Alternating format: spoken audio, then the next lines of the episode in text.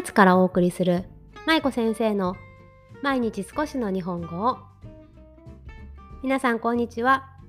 ドイツ在住子供日本語教師の舞子です。さあ10月も今日で12345日目になりましたよ。早いですね。皆さんいかがお過ごしですか？10月は。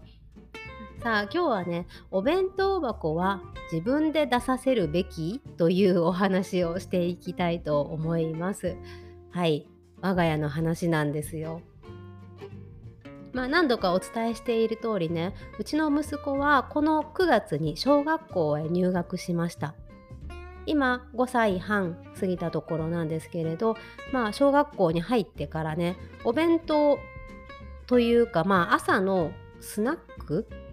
というのかな、まあ、それを持っていってるんですね。で、まあ、前提としてドイツの小学校の話をしておくと、まあ、ドイツの小学校っていうのは実は午前中で終わることがほとんどです。だいたい、まあ、うちの息子の小学校の場合だと朝7時半に、まあ、1限目1限目7時45分かなに始まるので、まあ、7時半ぐらいに学校に行ってそれで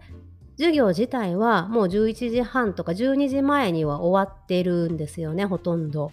週に1回だけ1時半まで最後のコマまである日があるんですけどもうほとんどはお昼までです。で、まあ、そういった状況なんですけど朝ごはんをうちで朝食べていくんですよねその7時ぐらいにね。それで食べてまあ学校に行きますと。ね、でその後お昼ご飯までの間にドイツってスナックタイムみたいなのがあるんですね。これは何かっていうと朝ごはんとお昼ご飯の後にちょっと長い休憩時間お休みがあるんですけどそのお休みの時間に、まあ、スナックとして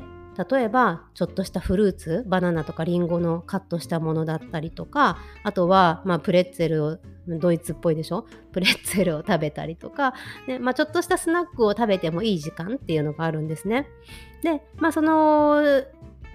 何て言うんだっけスナックタイムのために我が家の息子はいつもお弁当箱にスナックスナックっていうとちょっとお菓子っぽいんですけどお菓子は持ってったらダメなんですよなのでまあ果物とかパンとかそういったものを入れていつも持って行っていますじゃあお昼ご飯はどうするのっていうとお昼ご飯は学校自体がねお昼に終わるので普通はみんな家に帰ってきて家で食べることになっているんですよね。ただうちの息子は、まあ、両親が共働き私と夫がねどっちも働いているっていうこともあって小学校が終わった後は学校の近くの、えーと学童保育学童さんに預けて預かってもらっているんですね。それでまあ夕方私がお迎えに行って帰ってくる夕方、まあ、4時ぐらいかな？に帰ってくるという一日の生活を送っています。それでですね話を戻して今日はお弁当箱の話なんですけどまああそうそうそうほんでごめんなさい話そうそう途中だったあのお昼ご飯はその学童保育学童さんの方で食べさせてくれます。はい、で、えー、お弁当箱の話なんですけどねその今日言ってるお弁当箱っていうのはさっきお話しした朝のスナックの時のお弁当箱なんですね。であのー、その息子はね朝のスナックタイムのためにお弁当箱に夜私とか夫がスナックを詰めて、まあ、ちょっと軽食を詰めて朝自分でランドセルに入れて持っていくんですよ。でまあそれはいいんですけど帰ってきた時にね彼は結構あの家に帰ってきた時その学童に私がお迎えに行ってで家に帰ってきた後にランドセルをポイって放り出して 遊んじゃうんですよね。読みたい絵本があったら絵本読んだりとか絵を描きたかったら絵を描いたりとかしてそれで私たちって皆さんもそうだったかわからないけれど家に帰った後って宿題をするとか、まあ、ランドセルのものをあの片付けて次の日の翌日のね準備をするとかやったじゃないですか、まあ、そういったことをせずにもうそのまま遊んじゃうんですよね。まあ彼はその入学してからまだ間もないのでまだ習慣化できていないという部分もあるんですけれど、まあ、そういう感じなんですよ。でその息子がいつもねランドセルをそのほっぽり出して遊んでしまうんですけどそれで先日ね先日もそのままランドセルをほっぽり出して、あのー、絵を描いていたんですよね。で私ももう何も言わずにほっといたんですよ。でそしたら、まあ、彼のね小学校に持っていたランドセルだからそのまま中にそのスナックのお弁当箱が入っているんですよねでもそのままほったらかしにして私もほっときましたすると夫がしばらくして帰ってきたんですね私がご飯作ってあの息子が絵を描いている間にで夫が何をしたかっていうと帰ってきて「お弁当箱出したの?」って聞いてくれたらいいんですけどそれを聞かずにもう勝手にランドセルを開けてお弁当箱を出してキッチンに持って行ったんですよね。で息子に何も言わずにだから息子も夫がお弁当箱を出してくれたのを知らないし夫も何も声をかけないという状態でした。でそれを見て私は何を言ったかっていうと息子のランドセルから勝手にお弁当箱を出さないでくれるっていうことをね夫に言ったんですよ。なんでか分かりますか？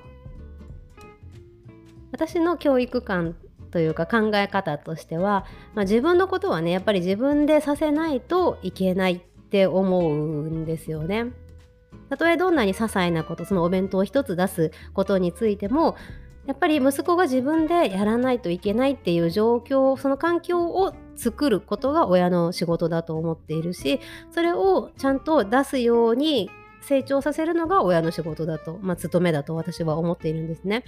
でもそれを夫が勝手に出しちゃうと息子は知らない間にお弁当はもうすでに片付けられているっていう状態じゃないですか。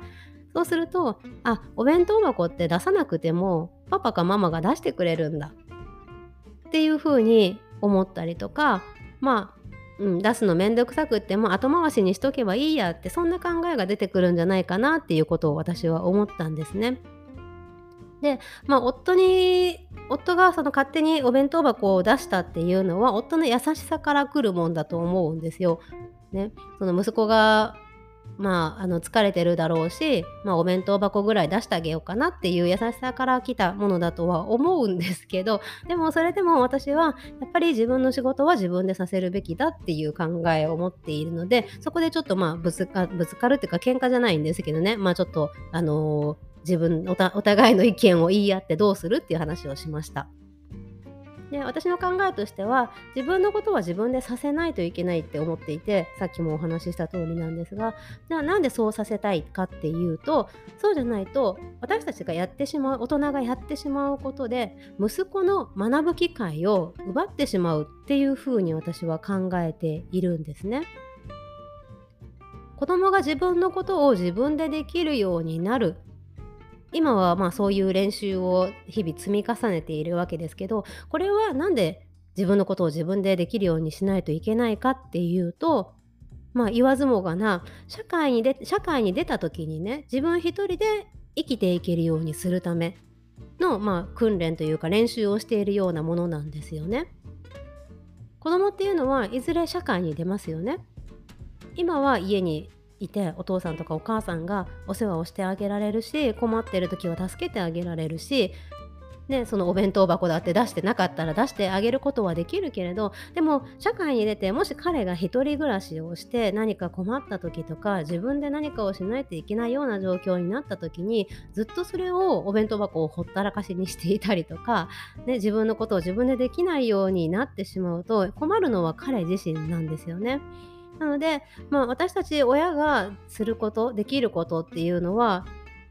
まあ、例えば親鳥がこうヒナに餌をあげて まあこう飛べる練習、まあ、飛べ飛べるようにねこう練習させたりするじゃないですか、まあ、あれと同じようなもんだなって私は考えていて彼が飛べるように私たちはいつもまあご飯をあげて飛び方を教えてっていう練習をしているようなもんだと私は思っているんですよね。うん、なのでお弁当箱を出してあげるのが優しさなのかどうかっていうのは難しいところだなと思いました。ね、彼のまあ学ぶ機会を奪っているっていう意味ではそれは全然優しさじゃないと思うしでもうんとその息子のことを考えてやったっていう夫の気持ちもすごくよくわかるんですよね。まあ、なので、まあ、結論はないんですけど さじ加減が難しいところだなっていうのをこの前ちょっと考えてすごくモヤモヤしてたのでちょっと今日ねお話ししてみました皆さんのご家庭でこういうことってありませんか？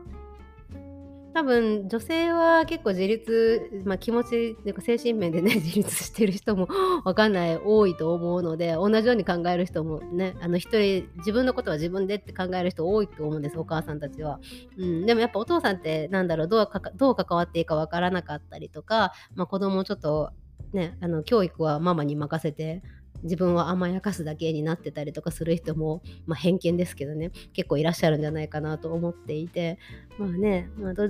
どっちもどっちなんですけどどっちが別にいいとか悪いではないんですけど、まあ、そのちゃんとバランスを取りながら子供に優しく接するのはもう大前提なんだけれどでもやっぱり子供が自立できるようにサポートしていくっていうこともね大切なんじゃないかなと思いました